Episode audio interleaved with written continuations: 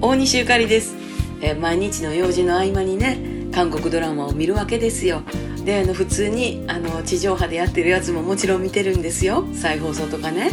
えーところがそこにネットフリックスプライムビデオアップル TV そしてディズニープラスまで、えー一応いろいろと網羅しておりますが最近あのプライムビデオで見てましたドラマがねあの小さい村が詐欺に遭うてしまうっていう何とも言えん後味の悪いドラマだったんですけどもまあほんまだからうまいことようできてるなーと思いながら引き込まれ引き込まれで、えー今はそうですねネットフリックスでは「私たちのブルース」でね、えー登場人物のそれぞれのお話がオモニバスで出てくるタイプ。もういろんなタイプの韓国ドラマありりますけれどももう良くも悪くもそういう夢の世界に引きずり込んでくれはりますんでね、えー、また明日も夢の世界に連れてってもらいましょう。大西ゆかりでした。また明日。